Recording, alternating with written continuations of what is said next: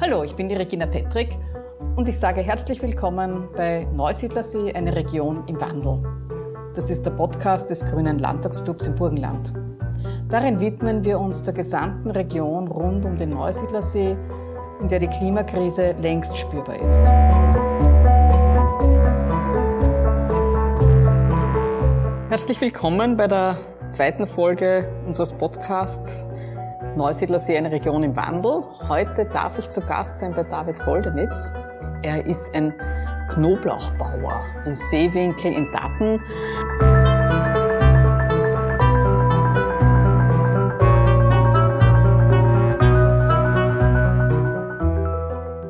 David Goldenitz ist hier aufgewachsen, hat äh, dann Agrarwissenschaften studiert, hat dann bei einem großen Betrieb gearbeitet und ist dann wieder in die Region zurückgekommen.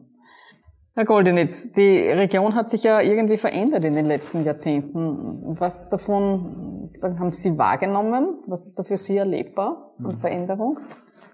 Also der Seewinkel an sich ist ja seit jeher geprägt vom pannonischen Klima. Wir haben vor allem heute ja das beste Beispiel dazu, ein sehr warmer und windreicher Frühlingstag.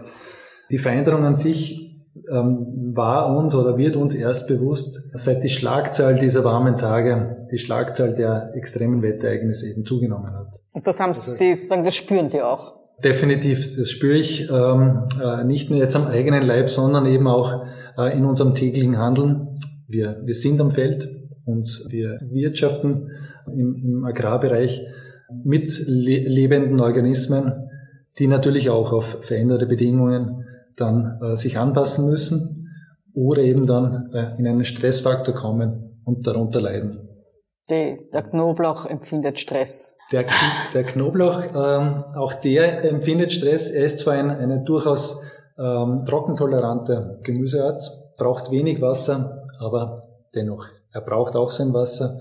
Und so wie es jetzt äh, vielleicht äh, am besten skizziert durch die letzten zwei oder drei Jahre, gerade im, im, in den Wintermonaten oder im Frühjahr dann äh, eben nicht diese gewohnten Niederschlagsmengen gegeben hat, dann kommt er auch in einen Stressfaktor hinein, wo eine Bewässerung für uns auch notwendig geworden ist. Es ist durchaus eine komfortable Kultur für den, der sie anbaut. Der Knoblauch wird äh, bereits im Oktober gestupft oder gelegt also zumindest die, die kleinen Knoblauchzehen, die separiert werden und nimmt somit schon die Winterniederschläge oder die Winterfeuchte mit. Und leidet aber, so wie es eben jetzt auch der Fall war in den letzten zwei Jahren, äh, dann natürlich trotzdem, auch wenn er schon sich stark verwurzeln hat können in den Wintermonaten, äh, von Trockenheit sind ja die, die, die Winterniederschläge für den Knoblauch auch relevant sozusagen. Definitiv. Der hat also, dann schon über den Winter wenig bekommen. Der, der Knoblauch hat sich das angeeignet, ähm, wo jetzt auch die Sortenzüchtung hingehen muss, nämlich in, in, in mehr Kulturarten, die auch mit durchaus kalten Bedingungen zurechtkommen können, die den einen oder anderen Frost oder die eine oder andere Minustemperatur aushalten und aber dann eben äh, Niederschläge schon im Winter, die tendenziell mehr sind als in, den, in der Vegetationsphase im Frühjahr und Sommer, dann auch eben nutzen können. Das heißt, Sie sind auch einer der Landwirte, die äh, Wasser brauchen für die Bewässerung. Woher kommt das Wasser? Das Wasser im Seewinkel kommt äh, aus einem Grundwasserkörper, der relativ für den Anwender relativ komfortabel in irgendwo ähm, zwei bis sechs Metern Tiefe, eben im Seewinkel jetzt eben zu erreichen ist. Es ist ja das neben ähm, äh, weiteren wichtigen Faktoren wie eben äh, die klimatischen Bedingungen, ähm, ein, ein, bereits warmer Frühling, äh, wo die Kulturen dann äh, sich schneller entwickeln können, besser entwickeln können, ähm, Wind, der Pilzkrankheiten vorbeugt, ein, ein natürliches Fungizid und da kann man durchaus sagen, dass gerade im Seewinkel sehr viel Wind äh, eben vorherrscht. Das heißt, der Wind ist gut gegen Pilzbefall? Definitiv. Trockene Bedingungen äh, oder luftige trockene Bedingungen ähm, sind nicht unbedingt das perfekte Nährmedium für mhm. eine Vielzahl von Pilzorganismen. Also dafür ist es gut, dass es nicht zu feucht ist, hier der Boden oder sehr, sehr, sehr vereinfacht gesagt. Durchaus mhm. als, als positiver Aspekt zu sehen. Das ist eben auch eins der Gründe, äh, weshalb vor allem Gemüseproduktion die durchaus sehr unterschiedliche äh, Ansprüche, also jede Kultur hat unterschiedliche Ansprüche, eben, dass man diese von Punkt Null an steuern kann und sagen kann, okay, jetzt brauchst du Wasser, jetzt bekommst mhm. du es halt. Jetzt haben wir aber immer weniger Wasser. Äh, wie geht man dann in der Landwirtschaft damit um? Ein Faktum, das mhm. ähm, wer auch immer es negieren möge, ähm, ja hoffentlich bald äh, auch Einsicht hat. Es muss einmal bewusst werden, der Grundwasserkörper an sich, und das ist Fakt, ist auf einem Niedrigstand, Niedrigstand seit Aufzeichnungsbeginn. Ähm, es werden wieder restriktive Phasen eintreten, also Messpegelstände, Grundwassermesspegelstände eintreten, wo eben eine Bewässerung dann nicht mehr erlaubt ist. Weil Im Prinzip hat sich jede Wassergenossenschaft diesen Regeln ja unterworfen, als, als mit der Behörde eben dann ausverhandelt wurde. Man darf Wasser aus dem Grundwasserkörper entnehmen. Das ist eben der springende Punkt. Das, das äh, ist, kann nicht negiert werden. Ähm, und es gibt aber viele Anpassungsstrategien dazu und denen muss man sich eben stellen. Dann gehen wir gleich zu den Anpassungsstrategien. Zum Beispiel, was für Anpassungsstrategie ähm, wäre jetzt einmal angebracht, sofort anzudenken? Mhm. Für den Seewinkel ähm, äh, sprechen ganz andere Bedingungen wie jetzt eben für, für die anderen dieser äh, derzeit knapp 120.000 Hektar bewässerte Fläche in Österreich. Das heißt, die, die gesamte Feldgemüseproduktion ist auf Bewässerung angewiesen. Das heißt, äh, äh, jede der Bewässerungsregionen in Österreich jetzt, Machfeld, Everdinger Becken, im, im Raum des Inntals, Grazer Becken und so weiter, in Kärnten, im Klagenfurter Becken genauso. Es wird dort Gemüseproduktion zu finden sein, wo auch Bewässerungsmöglichkeiten bestehen. Für, für alle gibt es andere Bedingungen. Die einen haben ähm, äh, Entnahme aus Grundwasserkörper, die anderen haben es aus Oberflächenwasser, aus, aus Fluss, am Machfeldkanal zum Beispiel, was jetzt den, die, die Machfelder anbelangt. Alle Regionen werden äh, Probleme bekommen, definitiv. Bis auf vielleicht den alpinen Bereich, dort wird es jetzt aufgrund der Schmelze dann sicher länger unproblematisch bleiben. Mhm. Aber vor allem bei uns im Seewinkel ähm, wird es weniger werden. Der Grundwasserkörper ist jetzt schon drastisch gesunken und wird, wenn man jetzt die Witterung und den Witterungsverlauf und die, die, die mögliche Grundwasserneubildung über Regen ähm, sich anschaut, sicher nicht so sehr erholen, als derzeit eben Wasserverluste zu verzeichnen sind. Höre ich das jetzt richtig heraus? Eine Anpassungsstrategie ist, weniger auf Gemüsebau zu setzen? Definitiv nicht. Nein, äh, sondern? Eins der, der Themen, äh, die eben mir äh, mir selbst stark äh, ein Anliegen sind, dass wir uns nie der Möglichkeit berauben sollten, äh, uns selbst zu versorgen mit ähm, lebensnotwendigen oder mit ähm, kritischen Gütern, sei es jetzt Lebensmittel, sei es jetzt ähm, pharmazeutische Produkte. Bei den pharmazeutischen sehen wir schon gerade eben, wir, wir haben uns in gewisse Abhängigkeiten gebracht, müssen jetzt korrigieren. Zum Glück sind wir äh, eben in der Lebensmittelproduktion durchaus auch aufgrund eines sehr mündigen Konsumenten und vor allem eines mündigen Konsumenten in Österreichs in der komfortablen Lage, dass die heimische Agrarproduktion sehr stark auch für, die, für den heimischen Markt produziert. Darf ich da äh, kurz unterbrechen? Aber wenn man jetzt im Seewinkel immer weniger Wasser aus dem Grundwasser zur Verfügung haben, aber der Gemüseanbau äh, hier sozusagen sehr viel Bewässerung braucht, wie kann dann Gemüseanbau im Seewinkel sich anpassen? Auch zukünftig ja? äh, fortgeführt wie, wie, wie, wie funktioniert das dann? Der Blick muss äh, zu Beginn einmal auf, auf die Entwicklung und auf den, den Wasserverlust im Seewinkel auch gelegt werden. Wir haben einerseits Wasserentnahmen aus dem, aus dem Grundwasser durch die Landwirtschaft für Feldberegnung diversester Kulturen.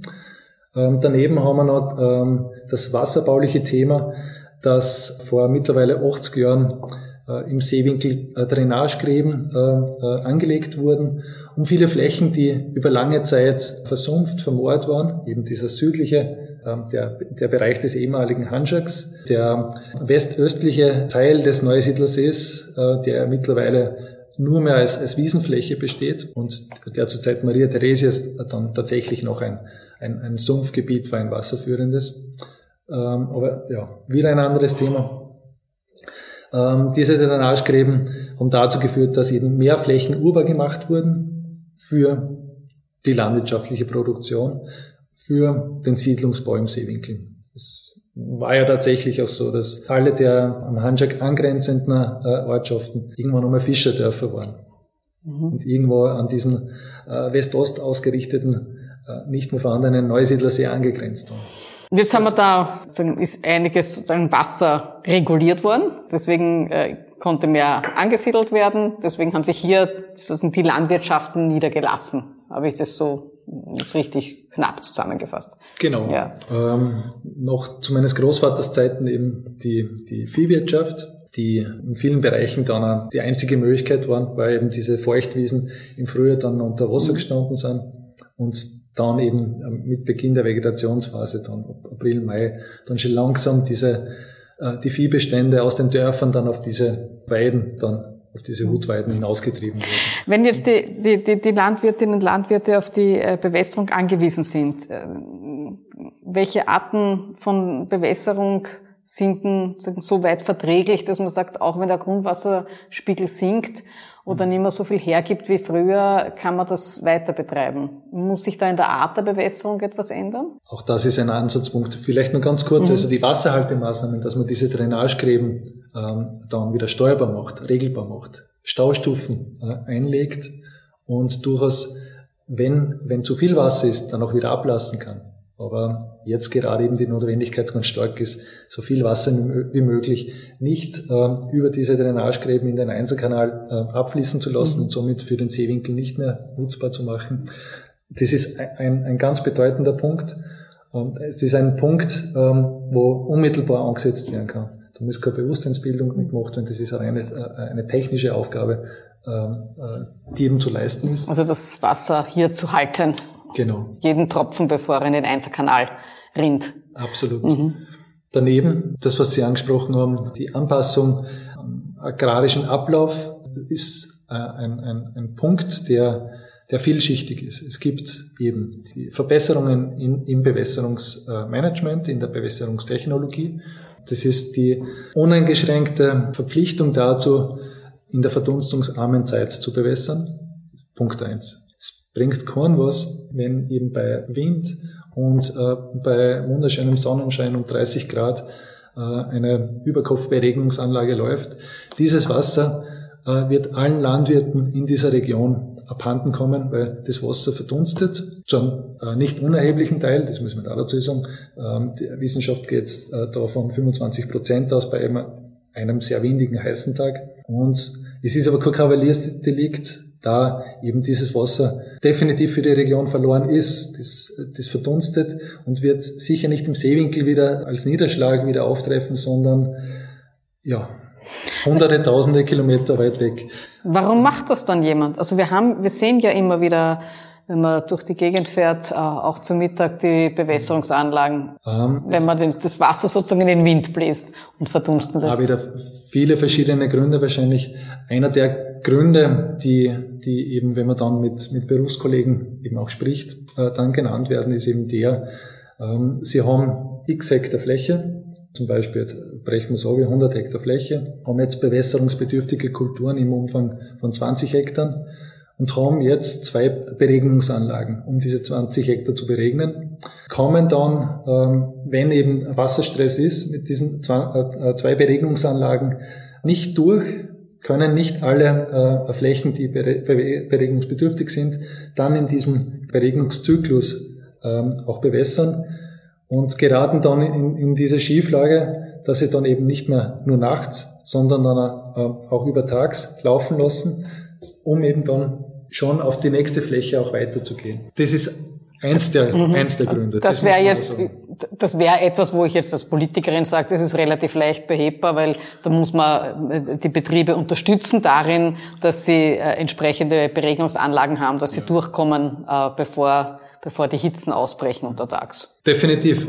Das, das Zweite ist, es, es geht beim Landwirten ja um einen, der vom Fach ist, der ja was und auch selbst und ich äh, gehe jetzt davon aus, jeder entscheidet selbst und gut, wann es bewässerungsbedürftig ist. Es ist aber vielleicht die, die Entscheidung nicht immer die richtige. Einerseits, vielleicht wird zu früh bewässert.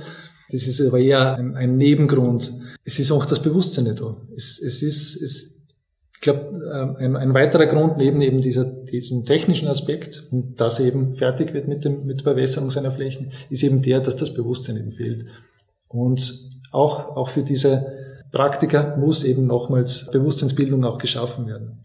Also es, es auch es, die, die es tagtäglich erleben, dass man weniger Wasser hat, unter denen gibt es noch etliche, die sagen, die tu halt so weiter, weil es wird schon wieder werden oder so. Genau. Ja. Ja, mhm. es, ist, es ist, glaube ich, urtümlich menschlich, äh, einen negativen Aspekt hinauszuschieben. Und das ist sicher auch mit ein Grund, wo man dann sagt, wo es eben zu diesen Aktionen auch dann kommt. Dass man sagt, ja, dieses eine Mal, ja, mhm. ist schon gut. Die Summe macht halt dann das mhm. Gift, so wie immer. Oder in dem Fall dann auch wieder äh, eine erhöhte Verdunstung. Mhm.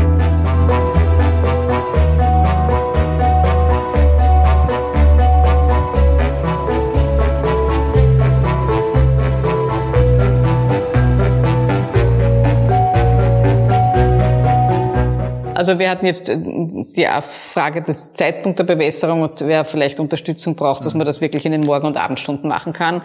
Der zweite, der große Punkt, äh, es fehlt bei vielen noch äh, das Bewusstsein, sich wirklich umstellen zu müssen.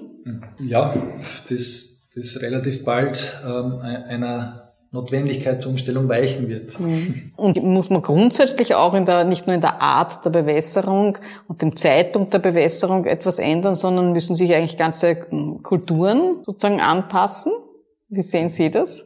Kann man das erwarten von Landwirtschaft, zu sagen, naja, wenn es trockener wird, äh, ihr müsst halt auch schauen, was ihr anbaut, oder ist das jetzt sehr naiv gedacht? Es wird eine automatische Anpassung geben, so wie es diese Anpassung eben, wenn man den historischen Kontext hernimmt, gegeben hat. Ähm, zu Beginn eben Viehwirtschaft, dann hat es diese Mischbetriebe gegeben, ähm, dann ist, die Globalisierung der Landwirtschaft dazu geführt, dass eben ein, ein Gemischbetrieb am Markt in den 70er Jahren dann von nicht mehr bestehen hat können.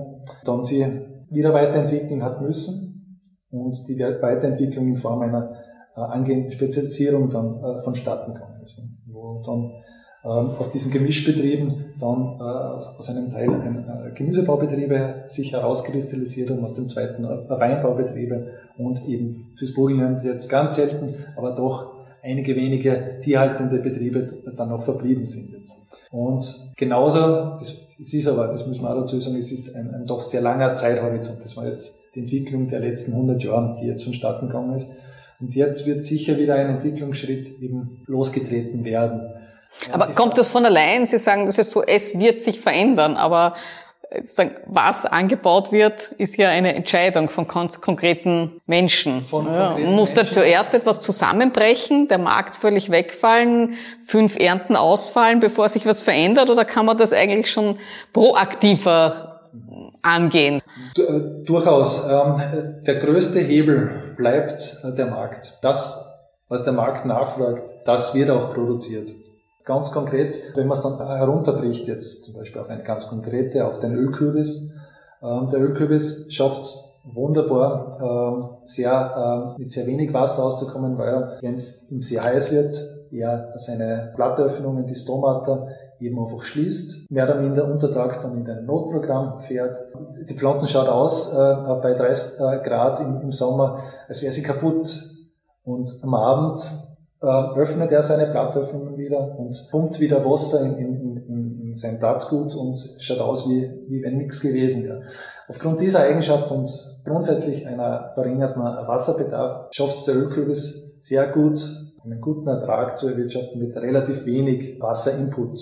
Und der Ölkürbis ist so wie Kürbis einfach gut verarbeitbar? Ölkürbis brauchen wir für unser Kürbiskernöl. Das Kürbiskernöl ist, ist aber kein Grundnahrungsmittel. Ich brauche jetzt nicht zig Hektar, zig zusätzliche Hektar, so ich es eigentlich sagen, Kürbis, äh, Ölkürbisfläche. Der Markt ist jetzt schon gesättigt. Also wir haben schon einmal einen Preisverfall gehabt, wo eben mehr Ölkürbis angebaut wurde. Äh, die Kürbis, Ölkürbisanbaufläche hat sich dann wieder reguliert, indem dann Eben weil mhm. der Preis verfallen ist. Ja, jetzt kann ich nicht sagen, alle müssen viel mehr Kürbiskernöl verwenden. Das Ölkürbis kann eben nur das Kürbiskernöl machen. Das ist kein Produkt, das jetzt, wo, wo, wo das Potenzial eben eines erhöhten Verbrauchs eben wirklich abzuschätzen ist. Aber Kichererbsen zum Beispiel. Genau. Haben, haben kaum Kichererbsen im Seewinkel eine Zukunft? Definitiv. Kichererbsen ist eine, äh, ist eine Kultur, die, äh, wo es uns sehr viel zu lernen gibt, sehr viel aufzuholen. Kichererbsen ist äh, relativ ähm, Beikraut schwach und da wir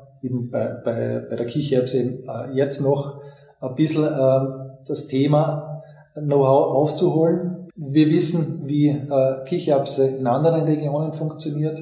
Äh, jetzt müssen wir nur noch schauen, dieses Know-how auf unseren Standort auch wieder herunterzubrechen. Die würde aber jetzt weniger Wasser brauchen, die Kichererbse. Genau, die Kichererbse, wo man einen marktfähigen Deckungsbeitrag auch zu erwirtschaften, kommt irgendwo mit im Seewinkel mit einer, mit zwei Bewässerungsgaben aus, um eben diese Knackpunkt, diese äh, zwei Tonnen pro Hektar zu ernten, um, um mhm. dass, dass dann auch der, der Deckungsbeitrag äh, im Vergleich zu anderen Kulturarten dann auch ausreichen. Jetzt haben Sie vorher gesagt, äh, der Markt bestimmt aber letztlich das, was angebaut wird. Äh, heißt das jetzt, jetzt müsste man auch schauen, wie man für so eine Frucht wie die Kichererbse einen Markt schafft. Genauso ist es. Ähm da könnte ich jetzt sozusagen kennend, äh, in Kenntnis der burgenländischen Politik sagen, na dann muss halt die Krages zweimal in der Woche äh, Kichererbsenprodukte äh, auf den Speiseplan bringen und ist dann ein entsprechender Abnehmer. Ist das irgendwie eine, eine realistische Denkart? Das und ähm, viele weitere Vermarktungsmöglichkeiten, ähm, die sich ergeben müssen. Ähm, äh, wir haben das, das, das Thema, man muss dann immer wieder äh, auch relativieren und, und auch prüfen, für wie viele Hektar, für wie viele Betriebe muss ich diesen Absatz schaffen. Wir haben im, im Seewinkel, also wir hatten ähm, äh, in den letzten zehn Jahren äh, einen Betriebsrückgang von 30 Prozent. Es war eben, äh, 30 Prozent an Betrieben oder an Fläche? An Betrieben. Mhm. Die Fläche bleibt dasselbe, mhm. sie teilt sich nur auf eben immer weniger, aber dafür immer größere Betriebe dann auch. Der, der Betriebsrückgang, die, die Gründe dazu sind wieder vielschichtig und ich glaube, das sollte man jetzt da nicht ausbreiten. Aktuell haben wir äh, eben derzeit im, im Seewinkel äh, und das möchte ich aber noch äh, betonen, äh, dieser Betriebsrückgang in den letzten zehn Jahren ist Österreich Rekord. Also nirgends haben so viele Betriebe aufgehört wie eben jetzt im Warum? Warum gerade hier bei uns im Nordburgenland? Weil Ballungsraum ein Thema ist. Man verdient sich sein Geld woanders schlechter.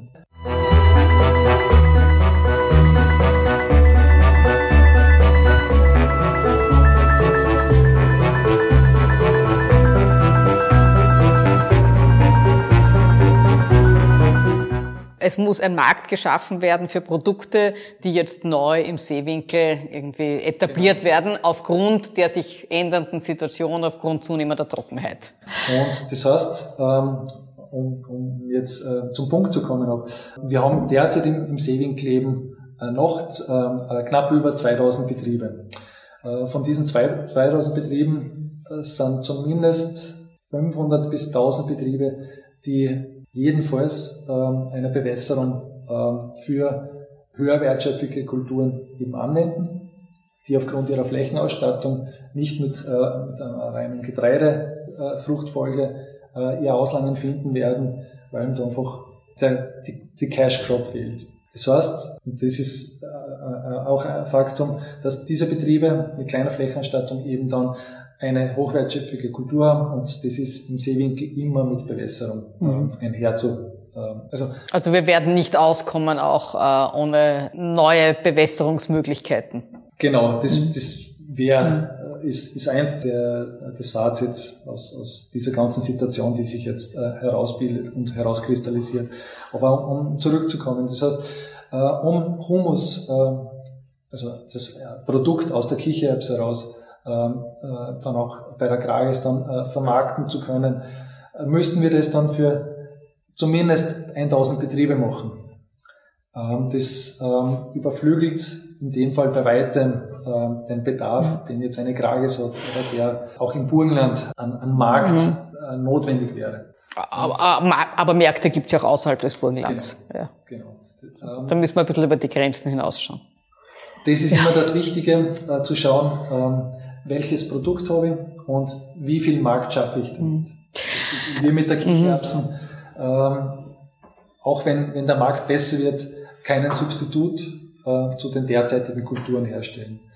Ein anderer Aspekt ist eben auch das, was will ich oder was soll ich substituieren? Es sind derzeit eben äh, unterschiedlichste Gemüsearten, die im, im, im, Seewinkel bewässert werden. Das sind die Kartoffel, das sind äh, Saat- und Zuckermais, das ist die Zuckerrübe und zu einem gewissen Teil ist es auch die Soja. Das heißt, das sind, das sind äh, Arten, die eigentlich viel Wasser brauchen und den Seewinkel überfordern. Genau. Auf die Dauer sagt man so. Ja. Und, und mhm. auf die der Fokus mhm. jetzt gelegt werden muss. Und die, da müsste man reduzieren und mit anderen Sorten nachkommen oder mit anderen äh, Früchten nachkommen. Was, was, was wird sich da eignen? Es gibt in geringen, aber doch schon im, im Praxisanbau neben der äh, angesprochenen Kichererbse eben auch den Ölkürbis, die, die Hirse. Alles Kulturen, die, die bereits ja, tatsächlich schon ähm, als im Praxisbetrieb auch gewertet werden können. Daneben äh, ist Amaranth immer mehr im Kommen, äh, Quinoa, die äh, Mungobohne, durchaus auch äh, die, die Erdnuss. Mhm. Gibt es da jetzt schon Versuche in der Gegend, genau, wo geforscht sind, wird? Das sind äh, immer oder zu einem großen Teil dann Betriebe, die eben auf eigene Kosten und eigenes Risiko dann erste Versuche äh, setzen und hier eben dann schauen, dass man äh, das erstes Know-how auch schaffen. Mhm. Viele der, der, der Impulse im Seewinkel haben sie durch einfach innovative Betriebe dann auch, auch etabliert und ergeben. Würde es dann Sinn machen, ich, ich, ich knüpfe da jetzt an an das äh, Stichwort Forschung, äh, auch den, den Seewinkel durchaus zu einer Art Modellregion für die Beforschung und Entwicklung von äh, trockenresistenten Pflanzen zu etablieren? Oder greife ich da jetzt schon zu weit? Oder kann man sagen, das wäre eigentlich europaweit vielleicht ein gutes Versuchslabor? Mhm. Und äh, dieser Vorschlag wird ja immer wieder kolportiert. Durchaus. Ähm, äh, der Seewinkel bietet eben diese Bedingungen, die andererorts in Österreich dann erst vielleicht in, in ein paar Jahren äh, äh vorzufinden sein werden. Diese extreme Trockenheit äh, diese ex extremen ähm, Wetterereignisse. Ohne Forschung, ohne dass jetzt Anstrengungen in diesem Bereich äh, gesetzt werden, wird es keine, keine Änderung des, des Landwirtschaftssystems geben. Es wird definitiv ein, äh, die Notwendigkeit bestehen, Alternativen, die auf diesem Standort funktionieren, auch aufzuzeigen und, und auch aufzuzeigen, dass sie auch funktionieren und, und nicht nur, dass, dass es eben Ideen sind und dass man da erst hier ein blaues Auge einfangen muss, so mhm. wie es eben derzeit zum Beispiel eben bei der Kichererbse ist, die eben, wir haben es um den Kreis zu schließen, die noch unter, vom Produktionssystem her, unter eben dem Beigradruck leiden und ähm, wo auch der, äh, das, das Handling mit, mit Schädlingen, die man bisher nicht kannte, man auch erst sehen muss, wie man mit denen zurechtkommt. Mhm. Äh, um jetzt sagen wir mal auf eine technische Frage zu kommen, das Land, Burgenland plant ja durch ein Bewässerungssystem in den Seewinkel Kanäle zu bauen, wo dann Wasser Jetzt einmal ist noch die Planung äh, aus, äh, aus der ungarischen Seite eines Donauarms äh, hineinfließen kann und damit das Grundwasser anreichern. Das würde, nehme ich mal an, der Landwirtschaft auch entgegenkommen. Äh, was halten Sie von so einem Plan? Aufgrund der Situation, dass wir definitiv eine mittelfristige Lösung brauchen, eine kurzfristige wird es nicht geben, um, um, um eben das, den Status quo zu ändern. Äh, aber eine mittelfristige Lösung wird notwendig werden, solange, solange die Niederschlagsprognosen und die, die Temperaturverläufe äh, sich so gestalten, wie sie jetzt vorausgesehen werden. Ich sehe keinen, derzeit keinen anderen Weg, als eben den Grundwasserkörper äh, durch eine derartige Dotierung, durch Zuleitung äh, äh von Wasser eben abzusichern. Also ich, ich würde dann äh, gerne sozusagen zusammenfassen, weil jetzt vier Ebenen herausgekommen sind für mich. Ja. Äh, die, die Dotierung des Grundwassers, Bewusstseinsbildung in der Landwirtschaft, äh, Markt schaffen für neue, für neue Produkte und ja. Äh, das Wesentliche ist eben für mich zusammengefasst eben auch. Im Seewinkel sind eben äh, mehrere Faktoren äh, gerade eben für, für, für diese Wasserknappheit eben verantwortlich. Wir haben das, glaube ich, dieses mhm. Thema mhm. eben. Ja, die Verantwortlichkeit, da wollte ich, hätte ich gern noch was nachgefragt dann, nämlich wie die zunehmende Verbauung ob die hier auch mit eine Verantwortung hat, dann, weil man das Thema Bodenversiegelung auch immer ein bisschen mitdenken. Ja, ja. Es ist aber ein Nebenschauplatz. Okay. Jetzt von der, von der Gewichtung her mhm. ist das größte Thema das, durch eben erhöhte Temperaturen, mehr Verdunstung und weniger Niederschläge. Die Grundwasserneubildung ist einfach massiv beschnitten jetzt derzeit. Mhm. Das heißt, es wird der, äh, der Wasserabfluss über die Drainagegräben, die Wasserentnahme über die Landwirtschaft hat schon in den letzten 20 Jahren gehen. Und alles ist gut gegangen, mhm. weil eben äh, Verdunstungsrate okay war und eben mhm. auch Niederschläge ausreichend waren, um dass der Grundwasserkörper sich immer wieder erholt. Jetzt geht es eben nicht mehr. Das heißt, jetzt müssen wir beim zweiten nicht nur an der, an der Verdunstung kann man nur global was drehen. Mhm. Ähm, an, an, dem das Wasser nicht äh, unkontrolliert äh, vom Seewinkel ausläuft, kann man eben durch Steuerung der Drainagegräben eben dran ansetzen an das. Die Landwirtschaft als Wasserentnehmen aus dem Grundwasserkörper mit diesen Anpassungsstrategien, effiziente Bewässerung, Einsatz von, von angepassten Sorten, Einsatz von neuen Kulturarten, aber mit immer ähm, dort eben diesen mittelfristigen Horizont, weil eben eine Kultur sich erst seinen Markt finden und schaffen mhm. muss. Der, der letzte Punkt, äh, und ein nicht so gewichtig, aber durchaus auch mit ein Einflussgebender ist eben auch die Bodenversiegelung. Je mehr Boden versiegelt wird, desto weniger Boden bleibt auch über, um Wasser wieder aufzunehmen und ins, in den Grundwasserkörper abzugeben. Alles, was versiegelt ist, wird das Wasser oberflächlich ablaufen, in, in, über kurz oder lang in diese Drainagegräben einlaufen laufen und dann ähm, weg sein. Zwei ganz wesentliche Punkte für die Landwirtschaft sind eben dann äh, das Thema der ähm, des Humusgehalts im Boden. Humus nimmt ja das, äh, nimmt das 20-fache seines Gewichts an Wasser auf oder kann es aufnehmen. Und Humus ist, ist der, einer der zentralen Punkte äh, oder sollte einer der zentralen Punkte eines jeden landwirtschaftlichen Betriebs sein. Der Humusaufbau. Dass eben ja.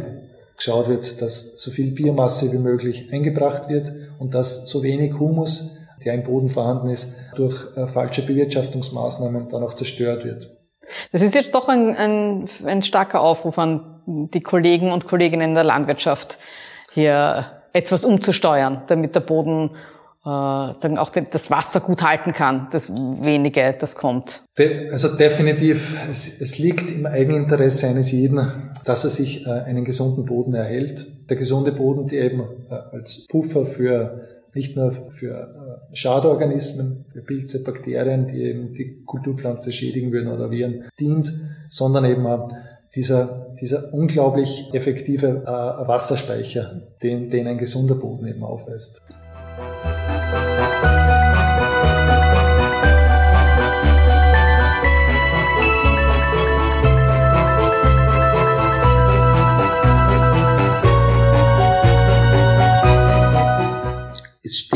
Fällt über, über der Maßnahme, dass wir, dass ein Markt geschaffen wird für trockenheitstolerantere Kulturen. Derzeit gibt's das nicht. Es sind alle äh, Kulturen mit Potenzial. Ähm, wir, wir können dann auch da weitermachen. Neben der, der Quinoa dann ähm, äh, die, die, die Süßkartoffel. Eine Vielzahl, Artischocken mhm. und so weiter. Je nachdem, man, man kann sich eigentlich für jede Kultur äh, oder für jede Pflanzengattung dann seine Spezialisten heraussuchen. Aber keine dieser Kulturen deckt jetzt den derzeitigen Verbrauch ab, deckt den derzeitigen äh, Markt ab. Aber das ist ja auch einmal ein, sozusagen ein, ein, ein unkonventionelles Ende, äh, zu sagen, wir müssen schauen, dass wir in gewissen Bereichen den Verbrauch steigern. Und dann hätten wir auch den Markt dafür, dass wir hier sozusagen mit einer, mit anderem Anbau wieder gut über die Runden kommen. Es muss, um eine Alternative zu den, zu den derzeitig bewässerungsintensiven Kulturen zum haben, muss äh, ein, ein neues äh, Produkt aus dieser Nische gehoben werden. Und ja, das, ich kann mir es derzeit nicht vorstellen, ähm, wie das jetzt derart kurzfristig, und derart kurzfristig wäre es notwendig, vonstatten gehen soll. Ja. Das heißt, das ist für mich so dieses Fazit, es ist die, der Zeithorizont ist schon überschritten. Ich schaffe es nicht, dass ich, dass ich diese Kulturen substituiere äh, durch andere marktfähige Kulturen. Ich brauche ähm, äh, Wasser von, von woanders. Natürlich, das bleibt die Gefahr, äh, dass sich letzten Endes nichts ändert, dass dann genügend Wasser eben von auswärts äh, dem System mhm. zugeführt wird und man weitermacht wie gehabt. Aber ich könnte es auch umdrehen und jetzt sagen, okay, jede Person, die äh, sich beschwert darüber, dass die Landwirtschaft zu viel Wasser verbraucht, möge sich selbst auch fragen, was sie konsumiert und wo sie bereit ist, sich selber umzustellen, damit die Landwirtschaft mit weniger Wasser auskommt. Ja, Es ist halt die, die, die Krux an dieser Sache und das ist ein Aspekt, ähm, der, den ich unbedingt ansprechen will. Nehmen wir jetzt die derzeit in, in stark in Verruf geratene Kartoffel im Erdäpfelteil. Ein, ein Gutteil, derzeit sind es glaube ich 1300 Hektar äh, Erdäpfel im, im, im Nordburgenland, die gebaut werden, angebaut werden und die auch bewässert werden. Diese 1300 Hektar bringen sich ein in diese 90 Prozent Selbstversorgungsgrad äh, in Österreich durch heimische Kartoffeln. Es ist schwierig, würde, würde jetzt der Kartoffelanbau äh, weniger werden äh, und zum Beispiel die Kartoffel durch durchaus auch andere Kulturen, Lavendel oder was auch immer, substituiert werden, wird auch der Selbstversorgungsgrad in Österreich für heimische Kartoffeln wieder sinken. Was passiert? Es kommt wieder mehr ägyptische Kartoffeln oder... Oder wir essen weniger Erdäpfel und essen dafür was anderes. Das ist es, ja. Das wäre die Lösung. Zumindest ein Teilaspekt einer Lösung. Ja, ja. Mhm. Nur so äh, kann es funktionieren. Mhm. Das heißt, äh, wir müssen uns im Rahmen dieses äh, Podcasts auch mit Marketing-Expertinnen zusammensetzen und schauen, wie wir die neuen Produkte dann besser platzieren. Es steht und fällt mit genau dem. Das, und das ist äh, meine Kernerkenntnis. Ja.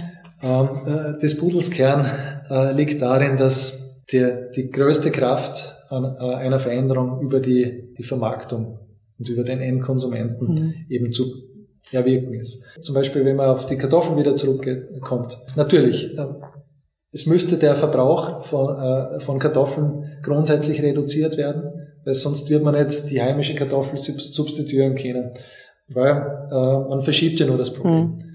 In Ägypten wird die, genau dieselbe Kartoffel genauso bewässert. Ich habe sie eingangs angesprochen. Mhm.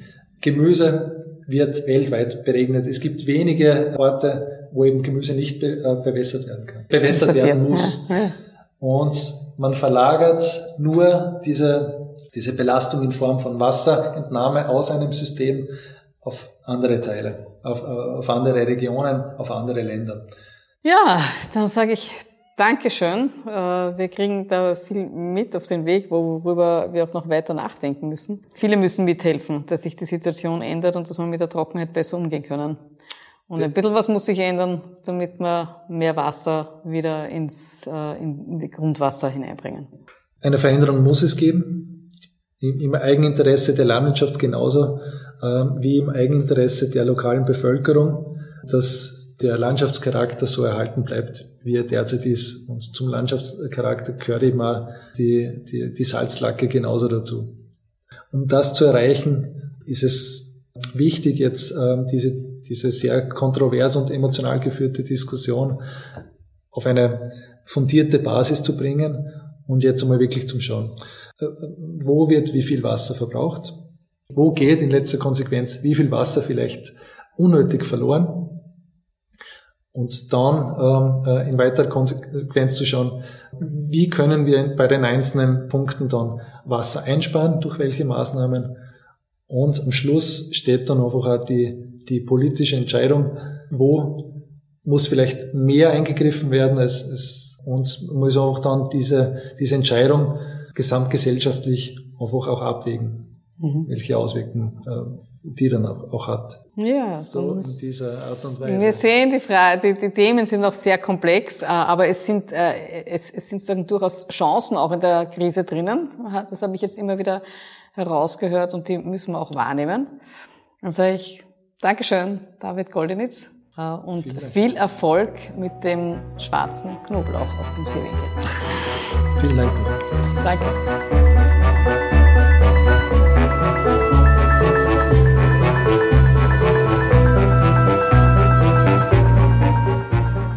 Neusiedlersee, eine Region im Wandel.